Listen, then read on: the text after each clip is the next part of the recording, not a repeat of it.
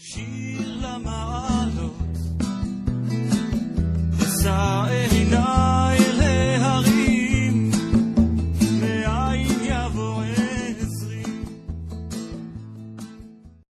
Desde 2001, a Torá Sound vem conduzindo pessoas do Brasil e do mundo, mostrando uma Torá alegre e autêntica. Está cada vez mais fácil ter acesso a este rico conteúdo. Buscando por Caraguila, nosso aplicativo está disponível na App Store e Google Play. Agora é possível também assistir aos nossos Shorim em vídeo pelos sites toraanytime.com e caraguila.com.br. Torá Sound, a Torá de sempre, em uma linguagem moderna e simpática, cada vez mais próxima de você. Vamos lá, pessoal. Boa noite. Começamos. Sabe, quando Hashem criou o mundo, está escrito que Hashem falou uma observação. Quer dizer, muitas coisas ele falou, apesar que não é uma coisa, Hashem falou muitas coisas. E, by the way, o mundo foi criado através do que Hashem falou. Mas depois que Hashem viu o mundo, ele falou, Veine Tov Meod. O mundo está muito bom. Quer dizer, muito bom. Então, a palavra Meod, Tov Meod é bom e Meod é muito. Muito bom em português. A palavra Meod, diz o Midrash, Ze Adam. Meod, Mem. Aleph e Dalet. Se refere ao Adam, que é nós, seres humanos. Aleph, Dalet e Mem são as mesmas letras. Então, quando Hashem falou o mundo está espetacular, está ótimo, a quem se refere essa criação? Ao Adam, nós, seres humanos. Aleph, Dalet e Mem, que forma a palavra Adam, pessoa. Ou Meod, que é as mesmas letras, quer dizer muito. Uma vez eu vi uma observação e tá bom. Qual a relação entre Adam e Meod? Só são as mesmas letras? Não tem alguma coisa mais profunda? Então eu queria ver com vocês, Bezat Hashem, hoje no Shiur. Qual a relação entre Adam e Meod é mais do que uma mera troca de letras? Pessoal, olha que interessante, eu vi uma observação espetacular. Só precisa de uma introdução para poder entender isso aqui. É o seguinte, depois que Yosef, a gente sabe, ficou alguns anos sem ver os irmãos. Ele foi vendido para o Egito, a gente conhece a história muito bem, Baruch Hashem. Foi vendido para o Egito, foi, etc e tal. Ficou alguns anos, bons anos, sem ver o irmão. Ele se torna o quê? O chefe do Egito. O Egito inteiro, que era uma das potências da época, ou a potência, vamos dizer de alguma forma ou outra, era regida pelo Yosef. Mas vamos me perguntar, e o faraó?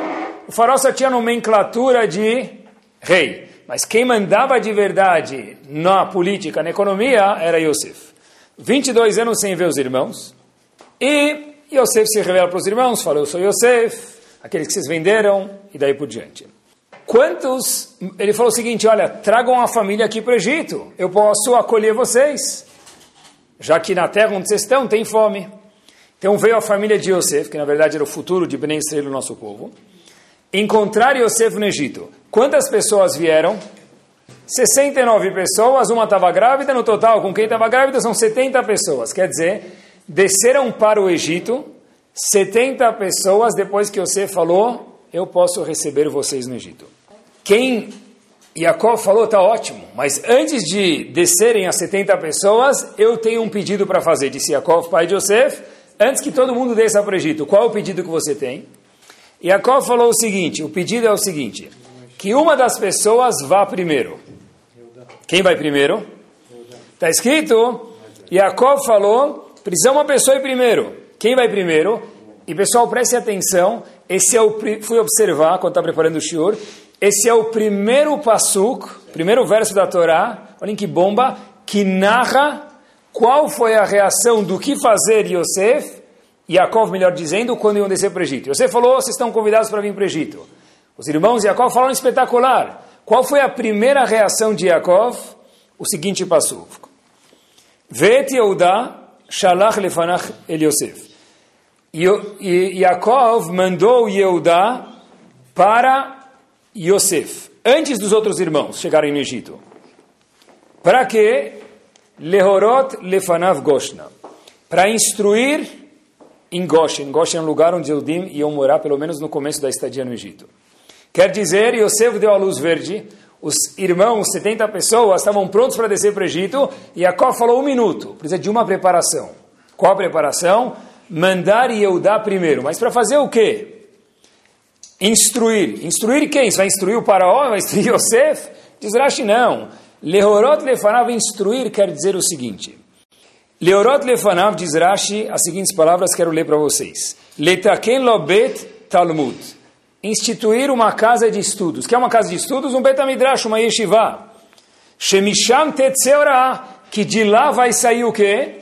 De lá vai sair a instrução para o povo. Quer dizer, qual foi o primeiro passo que Yosef, quando convidou os irmãos, deu a luz verde para Yaakov? Qual foi o primeiro passo que Yaakov fez? Yaakov falou, eu vou mandar um filho meu primeiro, para instruir. Instruir quem? Diz Rashi, abriu um Betamidrash. O primeiro passo que ele foi fazer no Egito, queridos, era abrir um Betamidrash no Egito. Obviamente, quem ia estudar no Betamidrash? Os filhos e netos de Yosef. Agora, talvez alguns já conheciam isso. Quem foi então o filho que foi abrir o Betamidrash? Yehuda. Só vi uma observação bomba que eu nunca tinha visto, nunca tinha pensado. Dá vergonha, às vezes, quando a gente vê uma coisa natural tão óbvia que a gente nunca pensou. Olha que interessante. Yaakov entendeu que a coisa mais importante era abrir um Betamidrash, porque sem isso o povo não pode ficar lá. Mas você falou, vou te dar comida. Não, não presta atenção. Junto com a comida, se não tem um Betamidrash, Yaakov, que o terceiro patriarca entendeu, sem Torá o nosso povo está em perigo. Tá bom, mas quem lhe mandou? Quem lhe mandou? Yehudá. Pessoal, para um segundinho e tenta ler a Torá de verdade. Se fosse eu, Yaakov, se fôssemos nós, Yaakov, por um minutinho a gente possa pensar assim, eu mandaria Levi. Porque presta atenção, quem representa a Torá todos os momentos no Egito e no deserto e chegando em Israel? Os Levi? Olhem que interessante, os Levi foram a única tribo que não foi escravizada durante os 210 anos no Egito. By the way, entre parênteses, Moshe e Aharon, toda a história no Egito, eles entram falar com, com Paró e saem. Moshe vai, volta. Aaron vai, volta. Os dois vão juntos e voltam. Como eles vão e voltam? Eles não estavam trabalhando? Como é que eles tinham passo, passe livre? A resposta é porque a tribo de Levi não foi escravizada. Porque era a única tribo que estava completamente devota à Torá e o Paró teve medo de escravizar aquela tribo. Então presta atenção. Se eu quero abrir um Betamidrash no Egito e tem uma tribo que sempre foi o símbolo, a bandeira da Torá, que são os Leviim, se eu fosse Yaakov, quem eu mandaria? O Leviim. Olha que bomba! Quem Yaakov mandou? Yehudá. Já tinha lido esse Rashi algumas vezes e nunca tínhamos percebido essa pergunta. Pois que a Torá é algo nada mais, nada menos do que espetacular e infinito. Por que foi Yehudá e não Levi?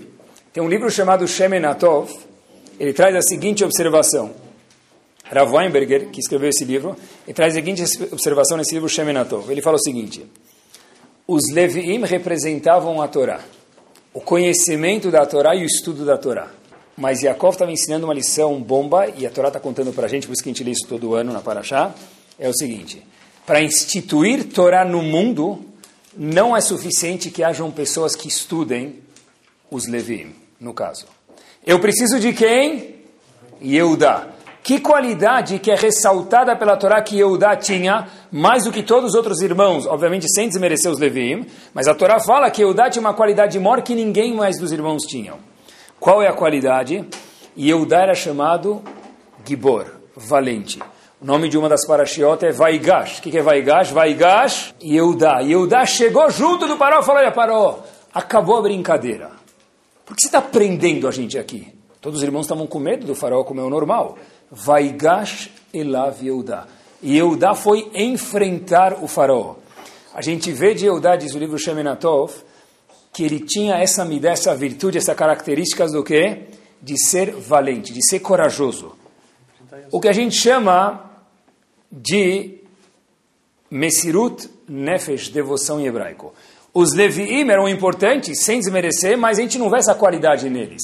Yaakov falou o seguinte, para que hajam pessoas que vão estabelecer a Torá, eu preciso de uma qualidade. Quem vai descer para o Egito, não quem vai estudar. Quem vai estudar vai ser o aluno da escola. Quem vai instituir a escola, estabelecer a escola vai ser Eudá, porque Eudá define Gvurá. Gvurá, força, Mesirut Nefesh, devoção, contrário da preguiça. Por isso que foi Eudais, não, não os Levi. Olha que interessante para a gente ver quanto o esforço ele é importante dentro da Torá. não só de instituir uma yeshiva, de instituir uma escola, de instituir 210 anos que vai nascer, florescer o Zeudim no Egito. O Rav de Bardichev tem uma observação sobre uma, uma coisa que Chachamim contam para a gente. A gente conhece a história de Rabi Akiva. Rabi Akiva, quando começou a estudar a Torá? 40 anos de idade. Até 40 anos de idade, Rabi Akiva não sabia o quê? Aleph com Kamatz fica A. Bet com Kamatz fica Ba. Rabi Akiva não sabia Aleph, Bet até os 40 anos de idade, como a história nos conta. Depois Rabi Akiva veio um dos mestres do Talmud.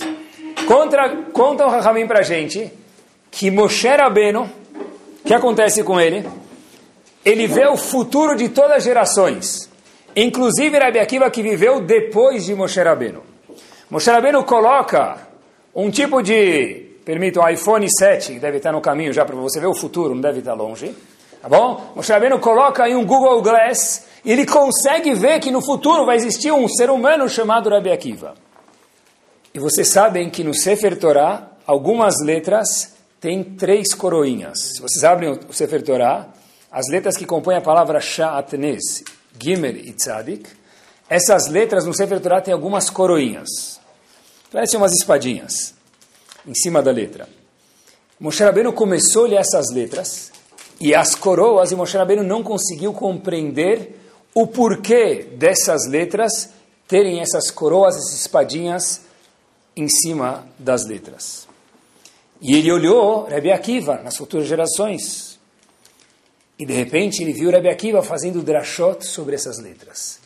Olha, a razão que essa letra tem essa coroa em cima é por essa razão, e aquela outra, Moshe Rabbeinu começou a sentir mal. Falou, como assim? Eu estou dando a Torá para o povo e eu não entendo as coroas em cima de algumas letras que mencionei para vocês no Sefer Torah, e Rabi Akiva vai vir depois, ele entende?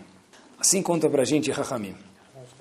A pergunta é, que Rav de Barditche faz, de fato, como Rabi Akiva entendeu algo que Moshe Rabbeinu não entendeu? Como é possível que Moshe Rabbeinu, que deu a Torá para a gente, ele é chamado, Rabi Akiva é chamado Rav Akiva, não era Beno Akiva, apesar de ser um grande Talmid Chacham, que inúmeras páginas no Talmud aparece o nome dele, mas ele é Rabi Akiva. Moshe não é chamado Moshe, Rabbi Moshe, Moshe é chamado Moshe Rabbeinu, ele é o Rav de todo mundo. Como é que é possível que Moshe deu a Torá para a gente e ele não entendeu coisas que Rabi Akiva entendeu? Diz o Rebbe de Barditch é o seguinte, uma pessoa pode ser muito esforçada. Uma pessoa pode, num caso, talvez adaptando as palavras dele, ser um gênio. Ele pode olhar uma página de Gemara, uma Mishnah, um Rashi, memória fotográfica e não esquecer isso nunca mais. Mas tem outra pessoa, aquela que pessoa que precisa ler o Rashi 25 vezes para entender o que o Rashi falou, e mais 25 para conseguir memorizar o Rashi. Para ler o Magmará, precisa fazer Hazará não três vezes, 30 vezes. Tá bom? Quem vai ter mais prazer de estudar aquela mesma folha do Talmud? O gênio ou aquela pessoa que tinha cabeça de melancia, cabeça dura como mais ninguém? Aquele que se esforçou, que batalhou, vai demorar muito mais para entender. Provavelmente vai fazer menos quantidade, mas vai entender muito mais a fundo, muito melhor do que aquela pessoa que entendeu de primeira vez. Nós não somos ninguém para comparar Moshe Rabbeinu com Rabi Akiva e vice-versa. A gente só está analisando o Midrash, explicando as palavras do Rav de Barditchev. O Barditchev fala o seguinte, pessoal. As coroas da Torá representam a beleza da Torá. Porque uma coroa, aquelas letras que tem uma coroa em cima, representam a beleza da Torá. Rabi Akiva entendeu coisas que Moshe Rabbeinu não entendeu. Por quê? Porque Rabi Akiva começou a estudar a Torá com 40 anos. Imagina o esforço de um homem sentar no mini maternal com crianças, onde a perna dele não entra na carteira, para aprender Aif com Kamatz fica A. Letra Bet, letra Yud, letra Ta forma a palavra Bait. E agora eu não sei o que é Bait. A Bait quer dizer casa. Treine isso durante um mês para ver se você aprende a Bet. Quando todo mundo estava fazendo raiz quadrada, Rabi Akiva mal sabia somar.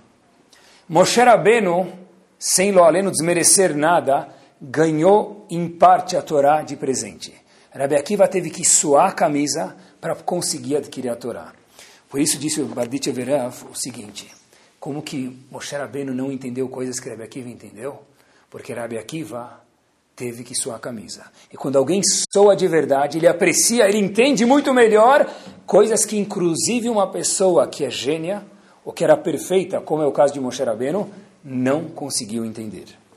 O esforço, como a gente viu em Eudá, que estabeleceu a casa de estudos em Goshen, não foi Levi, porque é o esforço de Eudá e a coragem, a audácia de Eudá, que Yaakov entendeu que precisava estabelecer um Betamidrash no Egito, foi o esforço de Rabi Akiva fez ele ver coisas se o Midrash não contasse, tenha medo de falar isso, que nem Moshe Rabbeinu não conseguiu ver. Pessoal, o esforço traz luz.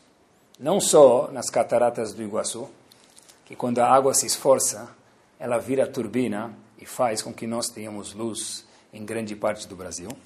Mas, olha que interessante, mesmo fisicamente, o esforço na pessoa, a Messirut Nefesh, a devoção, traz luz.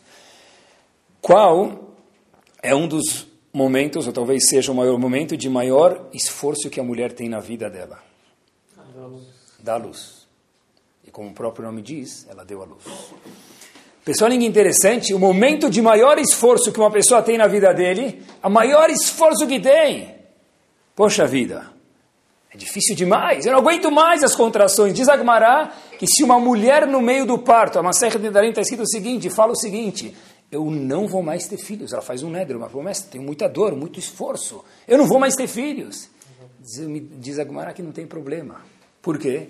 Isso é chamado um nedre, que a mulher razita está tão sofrida que a gente desconsidera esse nedre, essa promessa dela. Por quê? Porque a Gumara entende que o esforço da mulher é algo gigante nesse momento. Inclusive uma mulher, depois que ela dá luz, ela é chamada o quê? Rolê Sheyesh Basakana, é um doente com perigo de vida. Porque ela passou por uma decisão, por um momento que de esforço físico, não gigante, gigante ao quadrado. Agora, logo depois desse esforço, ela escuta um choro. E sai um bebê, me permitam, cheio de sangue. Qual a reação da mãe? Deixa eu segurar o bebê. A enfermeira fala, só um minuto, eu vou limpar ele primeiro. Quem já não viu uma mãe fala um segundo, deixa eu dar um abraço nele e depois você limpa ele ou ela. Mas por quê? Por que isso? Deixa ele limpar, volta daqui meia hora, eu estou cansado, eu vou dormir. Não é, você não entendeu nada. Porque você que não está dando a luz, você pensa assim, eu, mulher, dando a luz, o que, que falo? No momento do esforço, poxa, eu produzi tanto, agora eu quero curtir isso aqui. Isso foi Rabi Akiva. Rabi Akiva teve que, no português, claro, ralar, se esforçar tanto, que ele conseguiu ver uma luz que Moshe Rabbeinu não conseguiu ver. Uma mulher, quando dá luz, ela se esforça tanto que ela consegue sentir um prazer quando o bebê senta no colo dele. Momento mais espiritual, talvez, que está no mundo, que nenhum homem, marido, consegue entender. É meu filho! Mas você não se esforçou para dar luz para aquele menino ou para aquela menina. Ela se esforçou, ela sente isso. Uma vez um jovem veio por Avová de Yosef Zichron Libraha, e fez aquela famosa pergunta para ele. Rav, explicar um detalhe antes. Se alguém já viu ou escutou algum shiur dele, Rav Vad Yosef, quando mencionava um livro, ele não mencionava o livro. Mencionava o livro e a página. Muitas vezes falava o livro, a página, que linha da página estava aquela citação que ele ia mencionar no shiur. Agora dá para explicar o que eu quero falar para vocês. Uma vez um aluno chegou para ele e falou, Rav, eu queria saber como eu faço para lembrar meu estudo. Eu sei que Ravad Yosef só tem um. Mas a gente quer almejar alguma coisa maior, como é que eu faço para lembrar o estudo? Ravada falou para ele, abre por favor Masechet Babakama, próxima Masechet do, da filme. Tá bom? Que página? Ravada falou, abre na página Ein Zain Amud Aleph, página 77a. Essa página é a alegria do Dafyomi, porque a página inteira tem uma linha e meia de um dos lados da página. Quer dizer, o Dafyomi passa rápido naquele dia. Então, o aluno começou a olhar, estava com vergonha, mas falou para o Rav, Rav, desculpa, com todo respeito ao senhor, mas uma linha e meia eu consigo também decorar. Essa não foi minha pergunta. Minha pergunta é, quando eu vejo o senhor do senhor, é uma citação atrás da outra. Uma linha e meia desse, dessa página do Talmud, que normalmente tem 70, 80 linhas, eu consigo decorar uma linha e meia. Minha pergunta são as outras páginas. São os outros textos que o senhor traz citação. O Vadia falou para ele, calma, Porque essa página tem uma linha e meia, quem já viu um da, da Gemara, porque o Tosfot, o Tosfot, o comentarista da Gemara, é gigante. O primeiro nem tanto, o segundo é gigante. O Vadi você falou para ele, Habib, coloca o dedo aí no segundo Tosfot, que ele preenche quase toda a página. E acompanhe comigo. Ele apertou play e palavra por palavra, do início do ao fim, o Vadi falou o Tosfot inteiro de cor. Aí o menino falou, Rav, é nós, vai Corinthians. Essa é a minha pergunta. Como o senhor conseguiu fazer isso? A Ovelha falou para ele: É, boa pergunta. Eu estudei esse Tosfot, depois de entender ele, 200 vezes. Eu entendi o Tosfot. Depois de entender esse Tosfot, eu me esforcei dele quantas vezes? Miten, 200 vezes. Pessoal, se a gente pegasse um shiur quem escutou faz duas semanas, a gente mal lembra o tema. E alguém dá para a gente, eu falo, escuta ele de novo. De novo mesmo shiur? Eu escutei ele faz duas semanas. Você lembra o assunto? Eu nem lembro que eu comi ontem de almoço. Eu não lembro do assunto. Eu preciso escutar de novo. Ah, de novo mesmo shiur? É a gente quer sempre novidade. Por um lado é bom, por outro lado mais ou menos. Porque quando tem sempre novidade, tem pouco esforço. Você falou, olha, se você quiser, não sei se vai ser igual a mim, vai ser melhor do que eu. Difícil. Mas eu estudei aquele troço 200 vezes. Eu me esforcei. E quando vi isso, comecei a pensar bastante e me parece que o prazer que nós temos em qualquer coisa na vida não tem exceção. Faça um scanning na cabeça enquanto eu vou falando para vocês.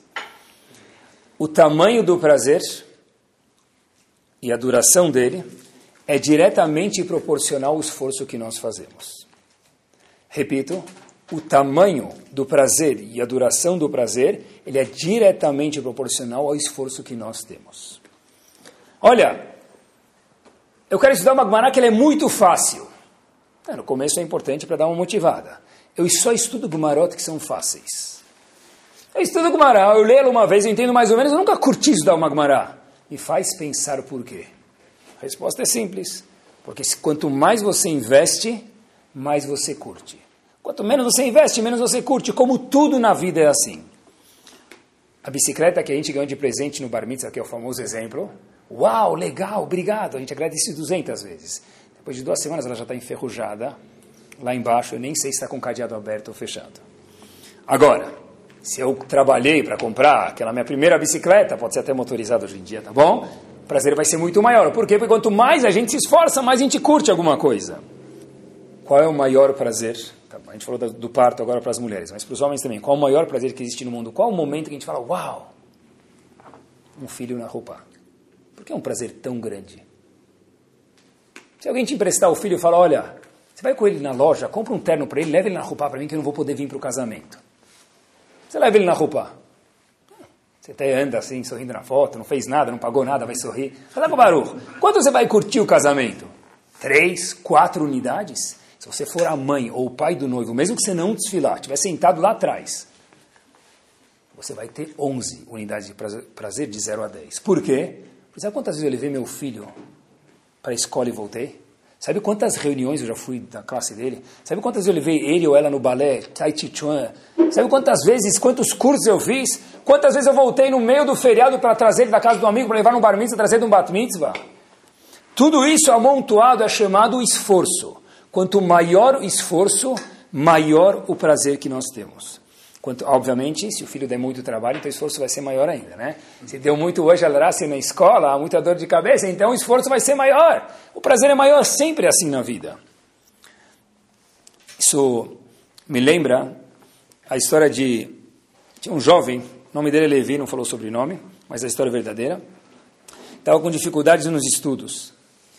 Ele não sabia como compar, com quem contar, estava com vergonha, sabe? Todo adolescente, adolescência costuma dizer que hoje vai dos 6 aos 66 anos de idade, tá bom? Mas esse jovem Levi estava com 16 anos de idade, morava em Israel, ele estava com vergonha de contar para os outros que ele estava estudando, mas não estava entendendo quase nada. Sabe que os jovens têm aquela tmimut, ingenuidade. Ele uma vez escutou, falou que tem um grande sábio que mora em Ponovich, em Shiva, chamado Rav Shach. Vou perguntar para ele, entrou na fila das pessoas, no momento que Rav Shach recebia pessoas todo dia, ficou lá na fila, esperou, esperou, esperou. tomou aquele chá de cadeira, esperou um tempão na sala de espera, chegou a vez dele de entrar. Ele entra, pediu um conselho. Sempre falaram do Rav Shach, eu vou entrar e perguntar para ele. Ele chega e ele vê aquele grande Talmud Chacham, e o Rav Shach dá a mão para ele e fala, Ei, Habibi, que eu posso te ajudar? O que, que tem de errado? Você veio aqui, eu posso te ajudar com alguma coisa? Aí ele fala, olha, Rav, com lágrimas nos olhos, eu estou estudando, mas está difícil. Está difícil meu estudo, Rav. Rav Shach vê ele chorando, Rav Shach começa a chorar junto. Rav Shach pega o chá, ele estava pronto para tomar, em vez de colocar açúcar, ele estava acostumado a colocar mel. Ele olha, e o menino olhando, fala, poxa, eu estou falando com ele, vai tomar um chá agora? Bom, Rav pega o mel, despeja um pouquinho, começa a fazer aquele barulho da colher batendo na taça, enquanto ele vai misturando o mel no chá. E Rav Shach fala para ele, é, nada é por acaso, meu querido. Nem um chá com mel não é por acaso. Diz o menino, mas como assim, Rav? Você já viu uma abelha? Querendo dormir, tem aquela abelha perto. Zzz, e ela aparece nas melhores horas possíveis, né? Fala, Sim, já vi, Rav. Falei, o barulho? O menino disse, o barulho é irritante demais. Rav Shach falou para ele, é, porque o barulho é irritante, a picada dói, por isso que o mel dela é muito gostoso. Se está difícil e você não desistir, você vai chegar no momento e vai ter o prazer. E esse prazer ninguém nunca mais tira de você. Porque o esforço traz prazer. A dor de parto traz um bebê. O esforço de um rinur traz um prazer na hora da roupa, na hora do casamento. Outro dia, as pessoas sabem que sou sedento por boas informações. Então faz já mais, talvez um ano e meio, uma das minhas sobrinhas me mandou uma foto de um cubo mágico. Sabe aqueles cubos mágicos? Na nossa época está na moda, voltou um pouco a moda agora. Tem que deixar tudo da mesma cor. Quando você acha que uma cor está ficando boa, a do lado fica errada. Né? Então tem que deixar tudo da mesma cor. Então aquele cubo mágico estava todo desorganizado e tinha um pincel do lado com uma frase em hebraico. Tamid yesh derech kalabioter. Sempre na vida tem um jeito mais fácil. Se você quer o cubo mágico com as cores certas, você pega o pincel, em vez de organizar, ele pinta aqui de vermelho, lá de verde, lá de amarelo, lá de roxo, e você resolve o cubo mágico. Bem-vindos ao século 21. Nas palavras da tecnologia, é Ctrl-V, Ctrl-C. Copy, paste. Eu preciso fazer algum trabalho na escola? Peraí, Ctrl-C, Ctrl-V. Ah, mas tem um site que checa se você colou, se você copiou. Nós somos muito mais inteligentes e versados do que qualquer site. A nossa vida hoje em dia, em relação ao esforço, por inúmeras razões, se tornou quase que um grande Ctrl-C, Ctrl-V. Tudo dá para, ainda mais se você é brasileiro, tudo dá para dar um jeitinho, né? Tamides eu não vou fazer o cubo mágico, vou pintar ele. Quem curte mais o cubo mágico? Quem vai gritar yes quando fizer? O cara que ficou lá uma hora e meia para fazer. O outro que pintou o cubo mágico, tá bom, ele fez. Não vai ter o prazer. É por isso que a escassez de prazer nessa geração é muito maior do que na geração passada, possivelmente. Por quê? Porque é tudo tão fácil hoje, quanto mais fácil, menos prazer tem. Se a Gemara está difícil, eu abro uma Gemara com tradução. Se está difícil, eu pulo a Gemara. Esse atributo de esforço é peculiar ao nosso povo. Nós somos chamados Benei, filhos de Israel. Na verdade, quem era Israel? Yaakov, porque a gente não é chamado de Bnei Yaakov, diz a Torá para a gente, por um episódio. Foi neste momento que Yaakov teve seu nome modificado de Yaakov para Israel, e nós para sempre somos chamados de Bnei Israel. Diz a Torá para a gente o seguinte, Vaiomer diz o anjo de Esaf para Yaakov depois da briga, que Yaakov se deparou com ele. Lo Yaakov Yamer Otimcha. O seu nome não vai ser mais Yaakov, vai mudar agora no RG. Por favor, venha comigo ao cartório. Por quê? Vai ser Israel. Por quê? que im Israel. Mas por que vai ser Israel? Diz a Torá para a gente que Sarita e Meloim veio Manashim Vatuchal. Porque você lutou e ganhou. Pessoal, qual o nome dele?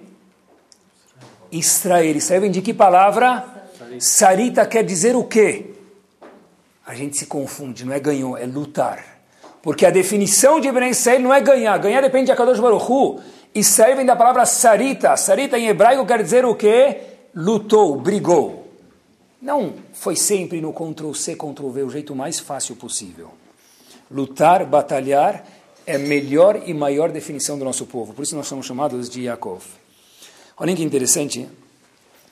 Se a gente for ver hoje no mundo, sempre foi assim, mas hoje também, de geração em geração, de cidade em cidade, a gente entra dentro de uma cidade ou dentro de um mini país, que não dá nem para chamar de país, aqui no Brasil a gente chamaria isso de cidade chamada Israel, e dentro dessa cidade tem árabes e tem Eudim. E dentro dos Eudim tem 40 mil opiniões lá dentro, para não dizer mais. Um acha que tem que devolver a terra, outro acha que não tem que devolver a terra, outro acha que tem que mudar de primeiro-ministro, outro acha que não tem que mudar. E cada kippah de cor representa uma ideia e uma opinião, e não, às vezes concorda, às vezes não. Na política é todo mundo gigante, é todo mundo gadolador na política, todo mundo entende tudo. Naquele país tão pequeno, quantas ideias já dá para conter? O que tem no Brasil inteiro, lá tem mais. Sarita, não para de ter o quê? Divergências. Assim é feito o Bnei Israel. Nós somos um povo de o quê? Vai até o fim. Mesmo que haja divergência, mesmo que haja opiniões diferentes, mesmo que aquele país tem tanta gente querendo brigar por aquilo, tem tanta terra no mundo, é justo aquilo que você quer, tem tanto canhão, tantos mísseis apontados para aquele lugar. O nosso lema sempre foi e sempre será onde estivermos, Sarita, Israel, vem da palavra batalha, porque é isso que nos define. Hashem falou para sempre você vai chamado não de Bnei Yaakov, mas sim Bnei Israel.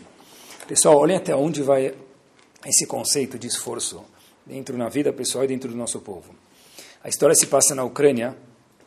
Os Yehudim, na época anterior, quando se comportavam mal nos olhos dos ucranianos, eles eram enviados para a Sibéria um zum zum, que quatro Yehudim foram sequestrados e vão ser mandados para a Sibéria. E às vezes é one-way ticket, vai e volta nunca mais. Então, viram aquelas pessoas passando, sendo puxadas pelos guardas, cara machucada, roupa rasgada, davam para ver os quatro de longe, não conseguiram reconhecer quem eram. Mas são Yehudim, Yehudi é Yehudim em qualquer lugar. As pessoas se juntaram e falaram para o Rav, Rav, a gente precisa de ajuda para fazer Pidyon Shvuim. A gente sabe se a gente conseguir um dinheiro bom, a gente consegue um jeito de cancelar esse decreto e pegar as quatro pessoas de volta. O Rafa falou, claro, vamos ajudar. O Rafa ligou para algumas pessoas, tentou se mexer, as pessoas se mexeram e começaram a arrecadar, arrecadar, arrecadar dinheiro. Em poucos dias, quase toda a soma estava pronta. Faltava ainda uma pequena parte. E sem aquela pequena parte não dava para fazer nada. Era ou tudo ou nada. De repente o Rav se dirige para as pessoas que estavam arrecadando fundos e falou para ele o seguinte não arrecadem mais nenhum centavo para esses quatro. As pessoas falam, mas a gente chegou já está quase aqui, a bola está no gol, é só encostar que o gol entra. Nadou, nadou, nadou e morreu na praia, por quê? Senhor não arrecade mais nenhum centavo. Para onde arrecadar? Falaram que não iam ajudar essas quatro pessoas. Os policiais falaram, olha, a gente vai matar eles. Falaram, a gente não vai ajudar. Felizmente o não deixou. As quatro pessoas foram abandonadas, liberadas depois de um tempo, e viram que os quatro não eram Yehudim, não passava de uma farsa. Bonita história. Perguntaram para o Rav, Rav, Naviata, você é um Navi? Ele falou, não, Navi, velo ben Navi, eu não sou nem profeta, nem filho de profeta. Ele falou, Menuel Laoen, você sabe que isso é verdade. Disse esse Rav o seguinte, olha, eu vi que no começo estava difícil, mas teve um momento que todo mundo queria participar da mitzvah. Ninguém pediu recibo, Ninguém perguntou se era a nota fiscal paulista. Estava fácil. Olha, a gente precisa de 100 mil. Amanhã está depositado na sua conta, não em três vezes. Eu vou te ajudar com prazer, eu te dou 101 se você quiser. Orá falou o seguinte: tem uma regra na nossa Torá chá.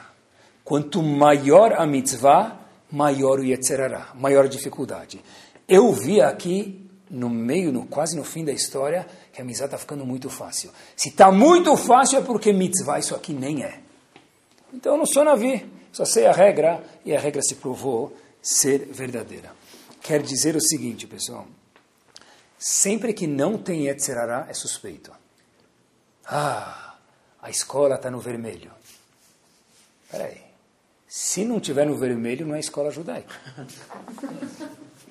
E se tiver sempre bem, tem que suspeitar.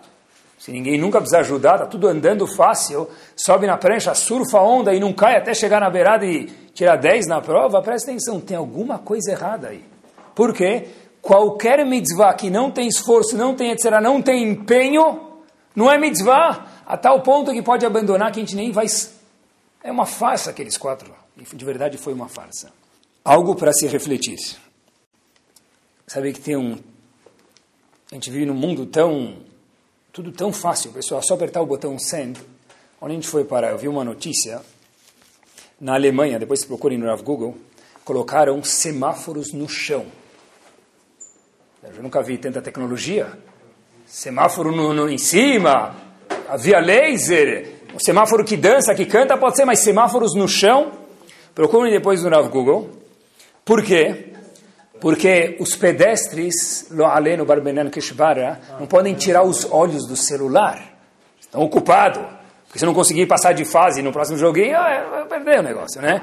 Eu preciso responder 36 e-mails. Tem alguém agora me chamando que ele vai mandar um novo LinkedIn. Eu preciso, eu preciso saber o que está acontecendo cada segundo. Talvez o, o, Bush vai me ligar. Eu não sei, Obama, não sei quem vai me ligar. Então a pessoa não solta o celular. O que aconteceu? Aconteceu um acidente em Munique. A pessoa estava tão envolvida, tão...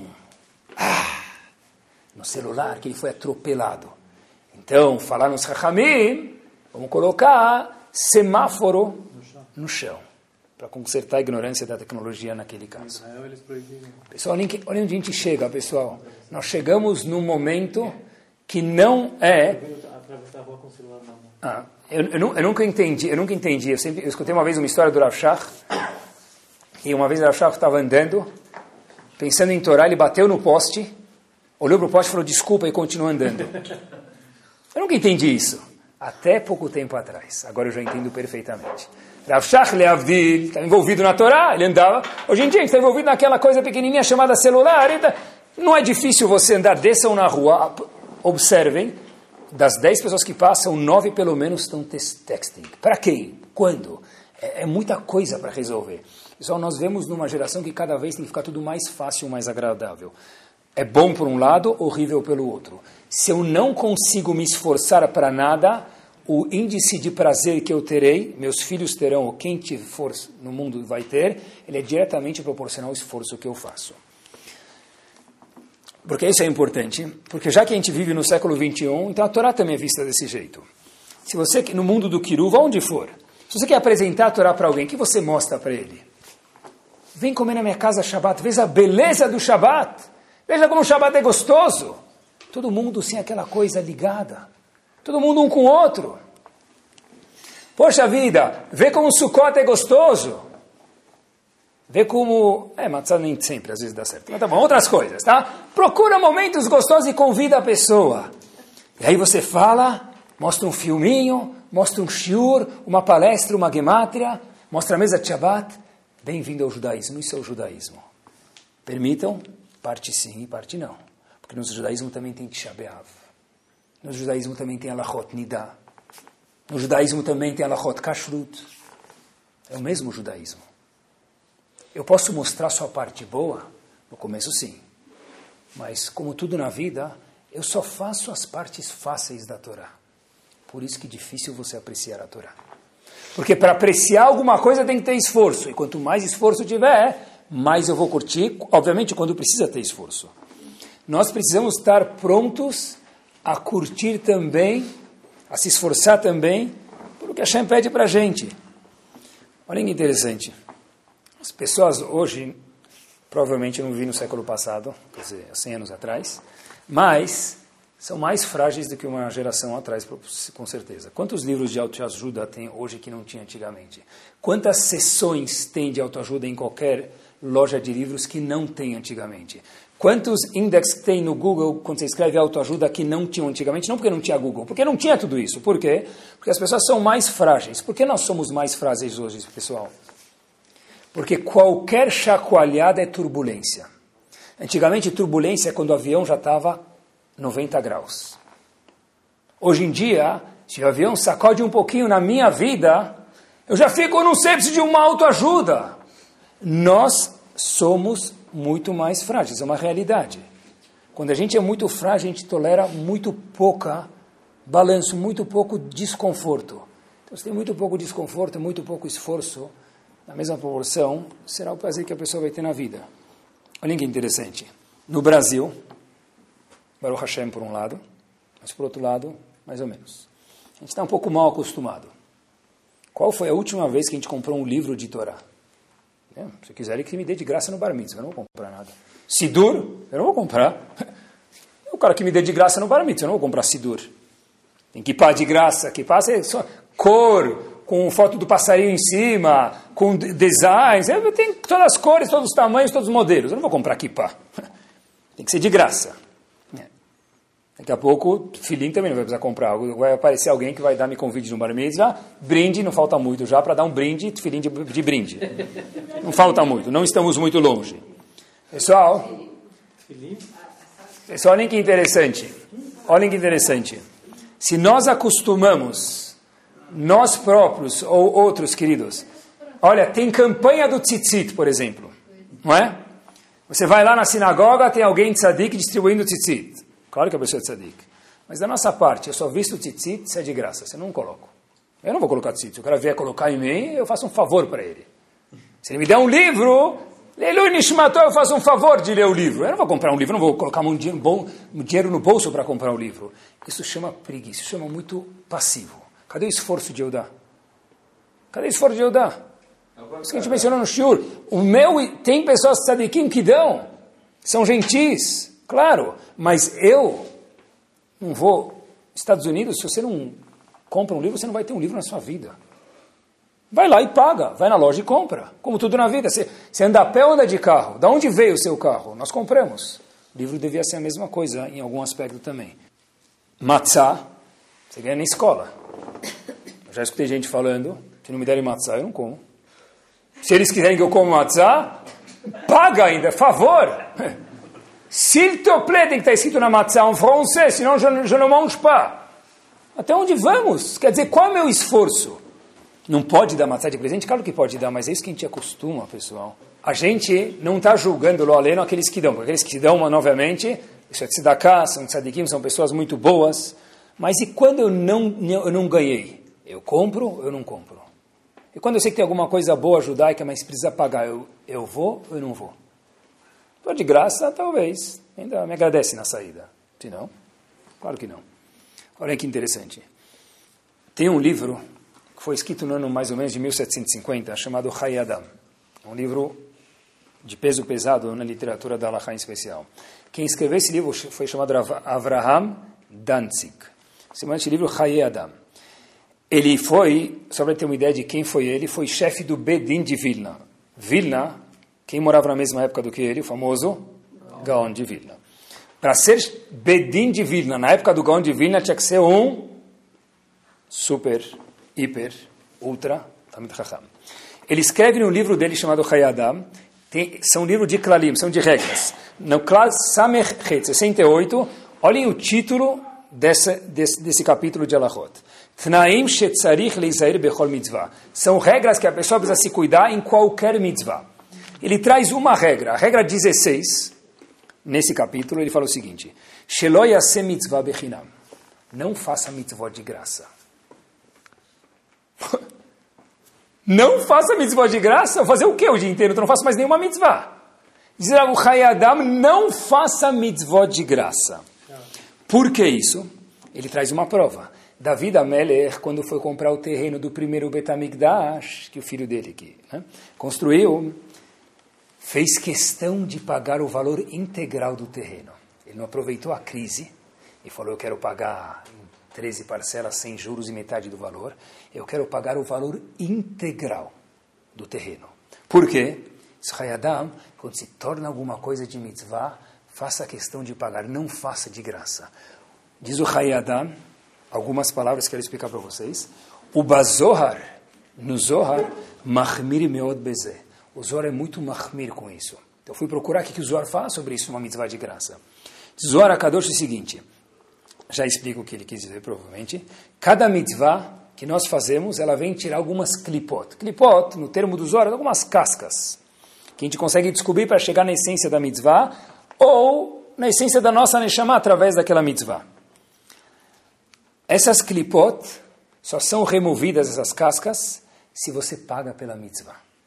Quer dizer, mais ou menos assim. Você compra um celular.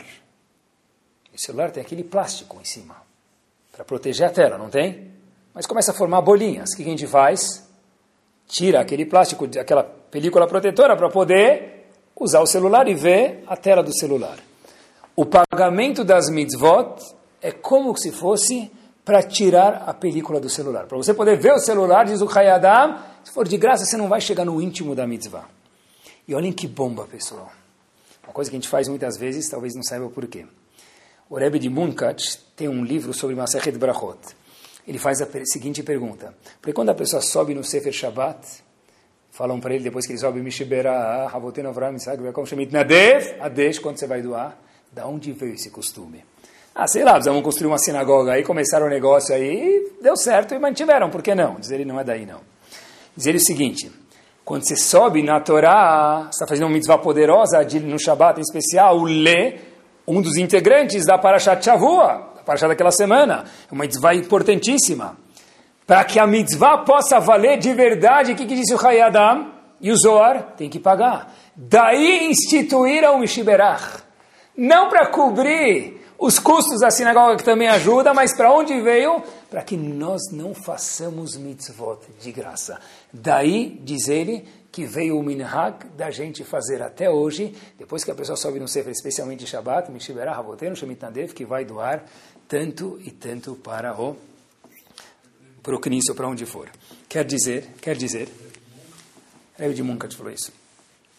Quer dizer, se a pessoa quer resumindo o Shiur, apreciar qualquer coisa na vida dele, quanto mais tempo, esforço e emoções, um, outro, outro, ou os três, nós investirmos, nós vamos curtir. Em inglês, como a gente fala muito fluente aqui todo mundo, easy come, easy go. Se veio fácil, vai fácil, você não vai curtir de verdade. E, aproveitando a deixa e com isso a gente termina, o seguinte eu vi uma foto de um tefilim muito, muito pequeno numa revista de educação judaica americana. Fiquei achando, sabe, tem um tamanho mínimo de tefilim, mas é muito, muito pequeno. Embaixo da foto tinha uma legenda, estava escrito as seguintes palavras. Esse tefilim miniatura foi feito dessa forma para que os nazistas não o detectassem. Pessoal, essas histórias que marcam a gente. Quando a gente vai para a Polônia e a gente escuta pessoas que estavam tomando banho de sol, não chama muita atenção para a gente. Agora, quando você escuta que teve alguém que escondeu o tefilim pequeno e deu a ração diária dele de comida, que já não era nada, para colocar tefilim, essa história arrepia cabelo de qualquer um. Por quê? Porque mesmo no século XXI, quando a gente é, gosta das coisas fáceis, a gente no fundo sabe apreciar o que? O esforço. Entende todo mundo que sem esforço nada a gente curte. Estava lendo, me permitam dois minutos e eu termino. Aquele livro de Halab, do Bar Mitzvah, do livro de Alepo. Demora para mim usar, porque eu preciso pensar e usar onde eu vou usar, mas Baruch Hashem, fui verificar, sublinhei algumas partes que me chamaram muita atenção e vou mencionar para vocês. Por que eu menciono de Halab? De Alepo, porque a gente sempre menciona da Polônia, as pessoas falam, é, Rabino, você fala disso, não fala nada de Halab, então vou falar, mas da Polônia não faltam histórias, pessoal, e de outros lugares dos Ashkenazim também, que infelizmente eles sofreram bastante. Pessoal, procurem depois no livro, no Talmud Torah em Halab, em Alepo, estudava-se sete a oito horas por dia. Quando tinham interrupção, somente feriados judaico. Não tinha ponte, não tinha feriado, não tinha no novo, não tinha no velho, não tinha corpo shahwar. O que, que tinha? O que, que tinha? O único feriado que o menino tinha na escola, hoje não funciona isso, eu sei. Mas vamos tentar colocar uma máquina do tempo. O único feriado que funcionava, qual que era? Pesach, Shavuot, Sukkot, Purim, acabou, that's it. Os feriados judaicos, o resto não tem feriado. O menino ia para a escola no domingo, como se faz em Israel hoje. Shabat, Shabat, se estudava três horas após a refeição. Hoje em dia, se colocar um menino para almoçar e mandar ele estudar, cola o chunt, hayav mitah, comer o chunt tem que dormir. Estudar depois é o seder shlufen. Rohonam, vai dormir. Três horas depois da Seudá, queridos. Pessoal, copiei as palavras porque não estava presente, mas eu li.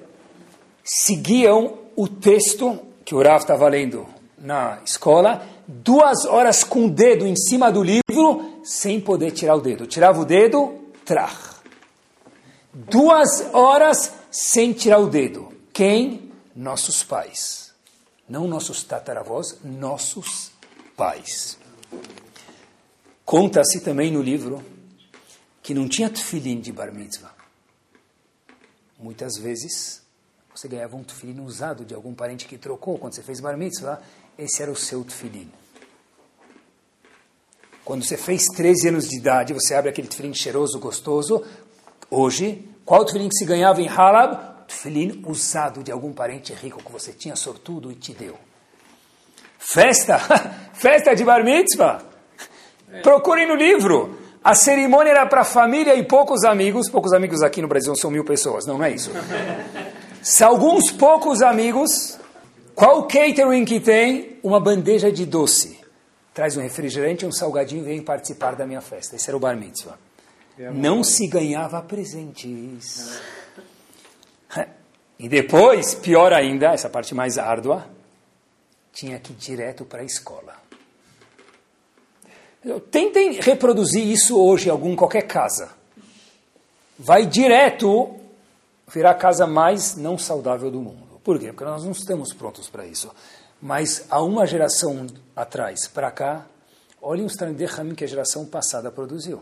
São pessoas que não eram estudiosas de Torá ou rabinos no termo, e sabiam Tanakh de frente para trás, de trás para frente. Conseguiam ficar duas horas sem tirar o dedo. Hoje nem no celular a gente não fica duas horas sem tirar o dedo. Duas horas sem tirar o dedo. Hoje o novo trend no mundo da educação é fazer aulas de 30 minutos cada. Porque aulas de 45 minutos é muito. Procurem no Oriente, hoje se aplica aulas de 30 minutos cada para tentar conter a concentração do aluno. Não duas horas num texto que não se mexe, que não pula, que não canta, que não dança. Mas dificuldades existem hoje também nas nossas vidas. Quando dá para ser fácil, ótimo. Mas e quando tem uma dificuldade?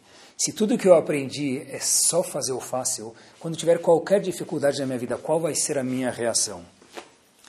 Quando deve fazer uma baguncinha, por que não? Mas e se meu filho fez uma bagunça e a escola fala que ele tem que ser suspenso? Qual a minha reação, pai? Brigar com a escola. Essa é a reação de um pai saudável, né? Porque o pai que já que não é saudável, ele já fala mal no grupo da escola, né? Pessoal, se o menino fez bagunça, deixa ele ter a oportunidade de receber a consequência da bagunça. Qual o problema? Porque algum dia na vida dele vai ter que receber alguma consequência. Por que, que não seja agora na escola? Porque eu tenho que ser o criminoso do pai ou da mãe superprotetora. Não pode fazer bagunça? Deve. Mas também deve saber as consequências. Só vai ser fácil na vida do meu filho? Eu tenho que proteger ele em tudo. Uma vez eu vi uma mãe, um pai e uma mãe a criança, a adolescente abaixou para amarrar o sapato, os pais falaram: Deixa que eu amarro para você.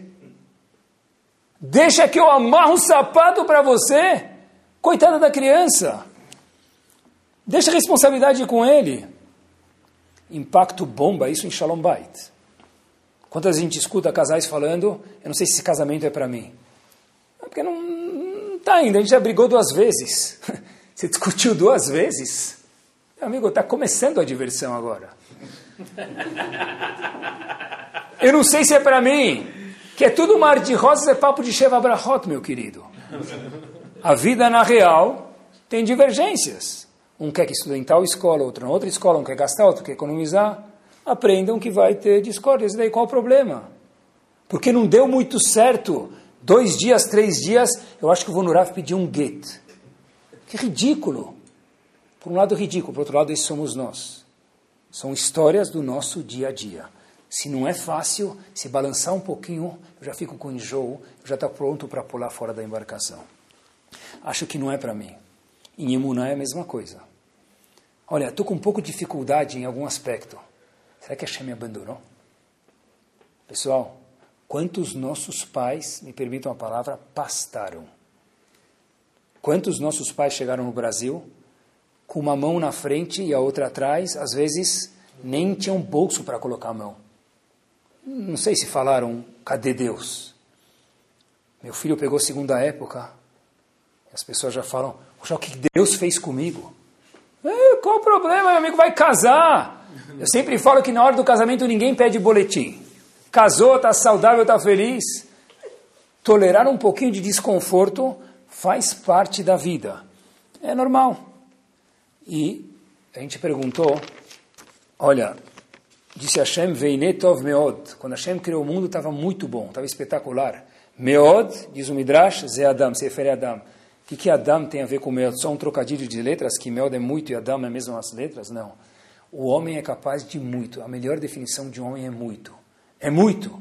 Esse é o Adam, essa é a definição de Adam, não são trocadilhos de letras. O homem é muito, mas eles têm que estar pronto com uma condição: ter desconfortos e brigar. Se só vou trabalhar no que é fácil, se eu vou estudar Gumará que é fácil, só vou ficar no casamento se for fácil, meu querido, pouco sucesso esse sujeito vai ter na vida. Que Bezat Hashem, Kadosh Baruch mande facilidade para a gente, mas que a gente possa, quando tiver dificuldades, e todo mundo tem, saber encarar isso e saber que isso faz parte da vida. Que Bezat Hashem, cada um de nós aqui, Adam, encontremos o Meod que existe dentro deles. Torá Sound, desde 2001, aproximando a Torá dos Yehudim e de você.